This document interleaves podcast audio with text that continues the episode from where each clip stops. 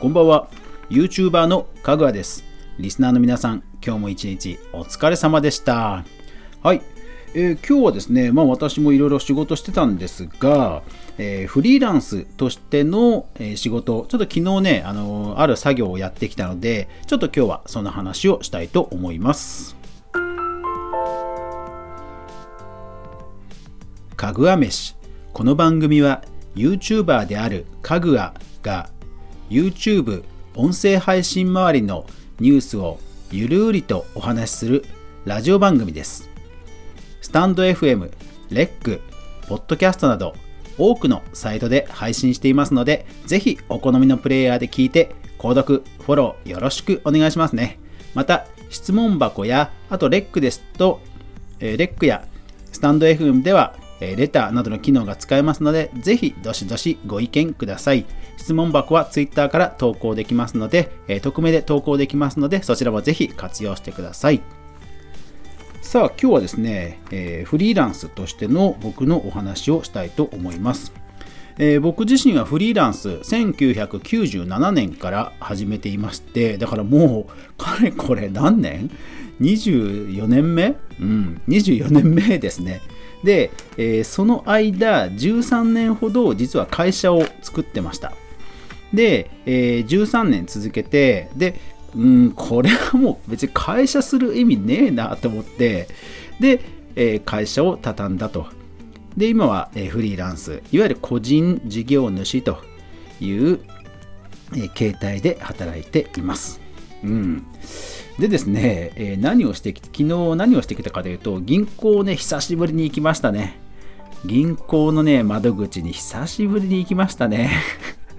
ほんとね、紙とハンコの世界に久しぶりに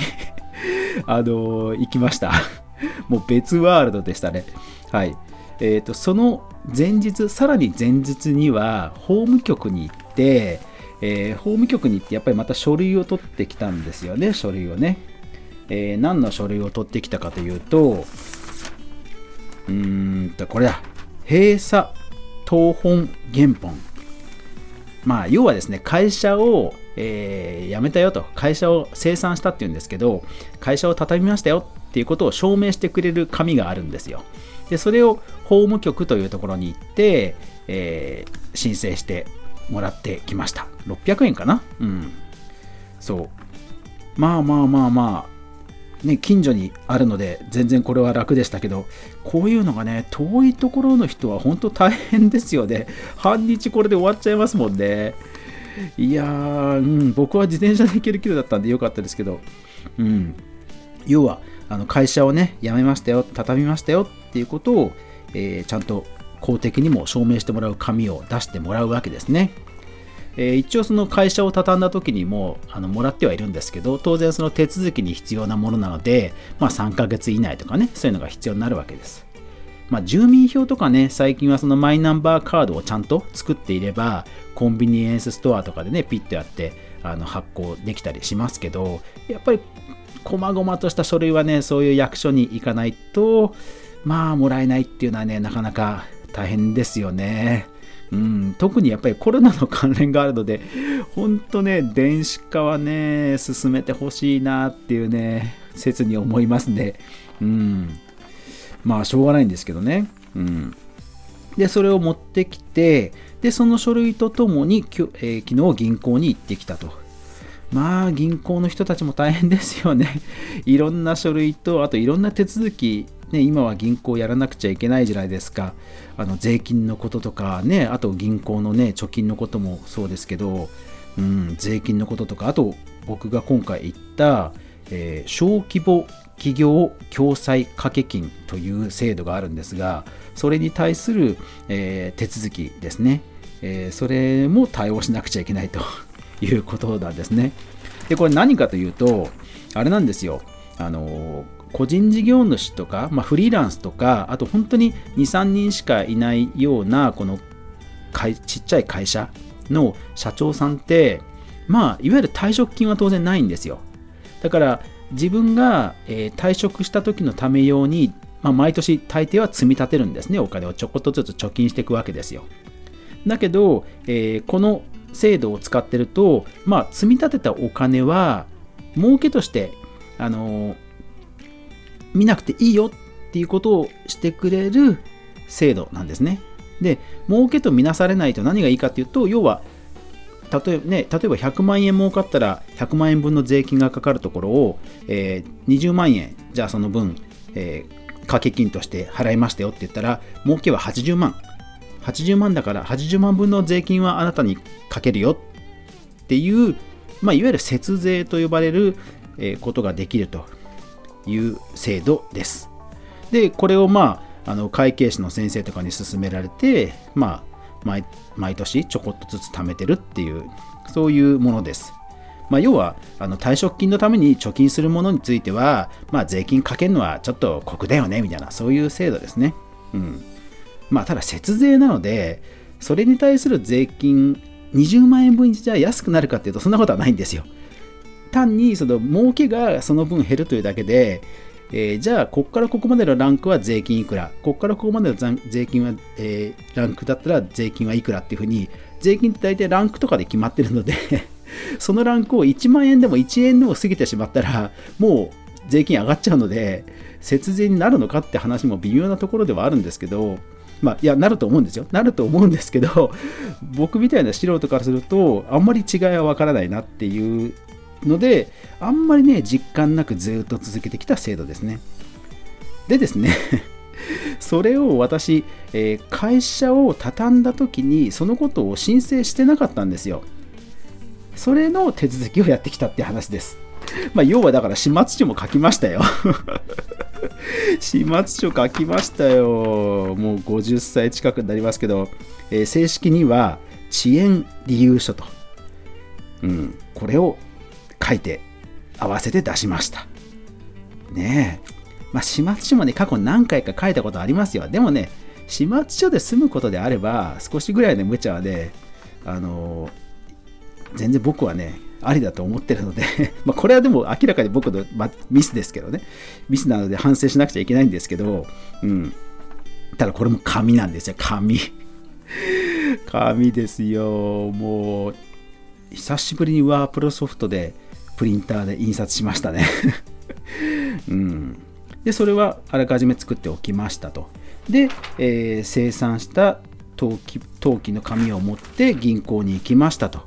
はい、でここからまだあるんですよ。でさすがに銀行の人もこういった掛け金の毎月の手続きとかであればまああり得る業務だとは思うんですけどさすがにこういったイレギュラーな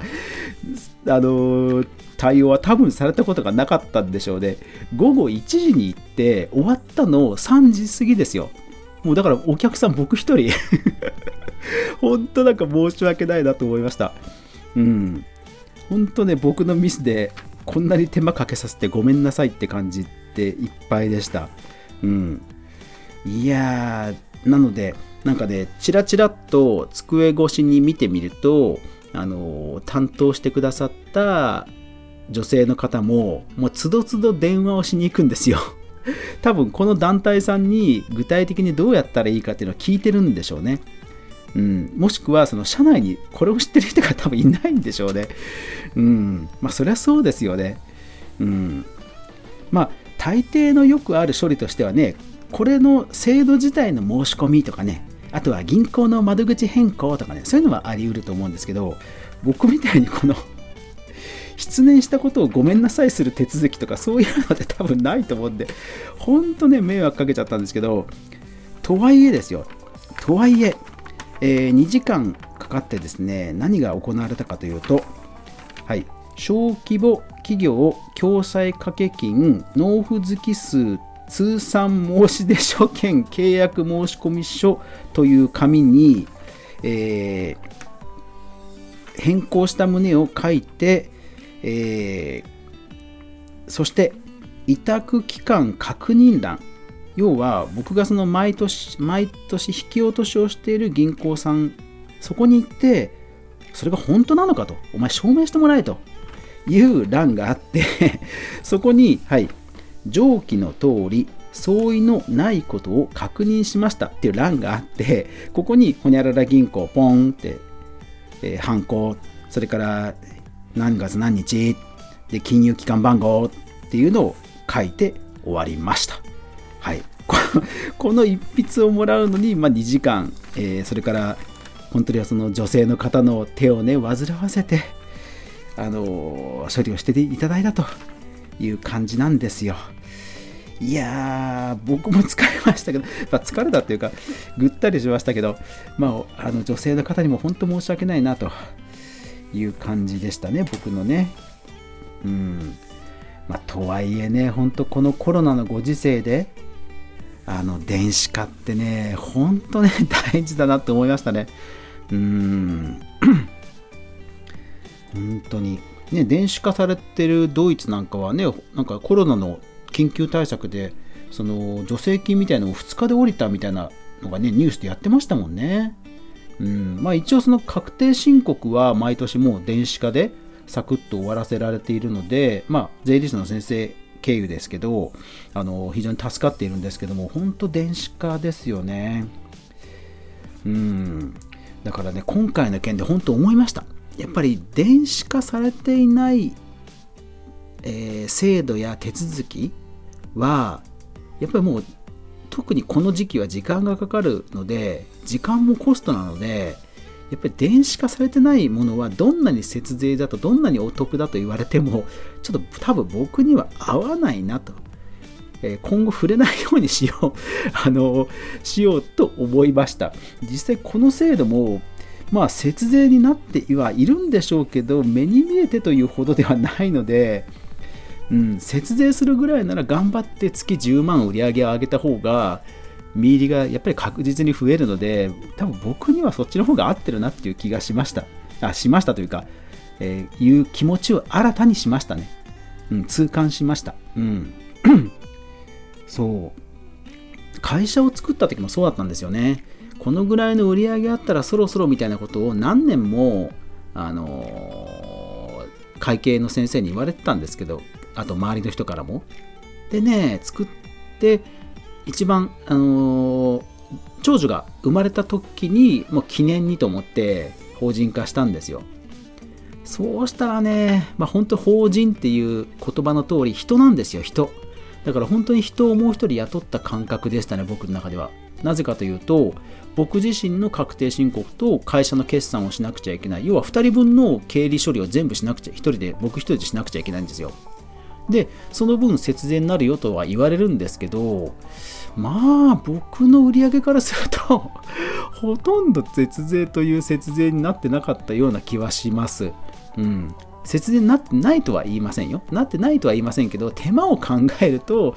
どうだったのかなっていうのは未だに思いますね。特に僕の場合は、あの僕個人の名前で仕事を取っていたことがほとんどだったので、会社じゃないと付き合いしないよっていう取引はほぼなかったので、まあ、これもね、やっぱり、うん、あの後悔はしてませんけど、大変だったなっていう思い出の方が強いですね。だから、なんでしょうね、フリーランスのやり方って多分本当人それぞれだとそれぞれだと思うんですけど、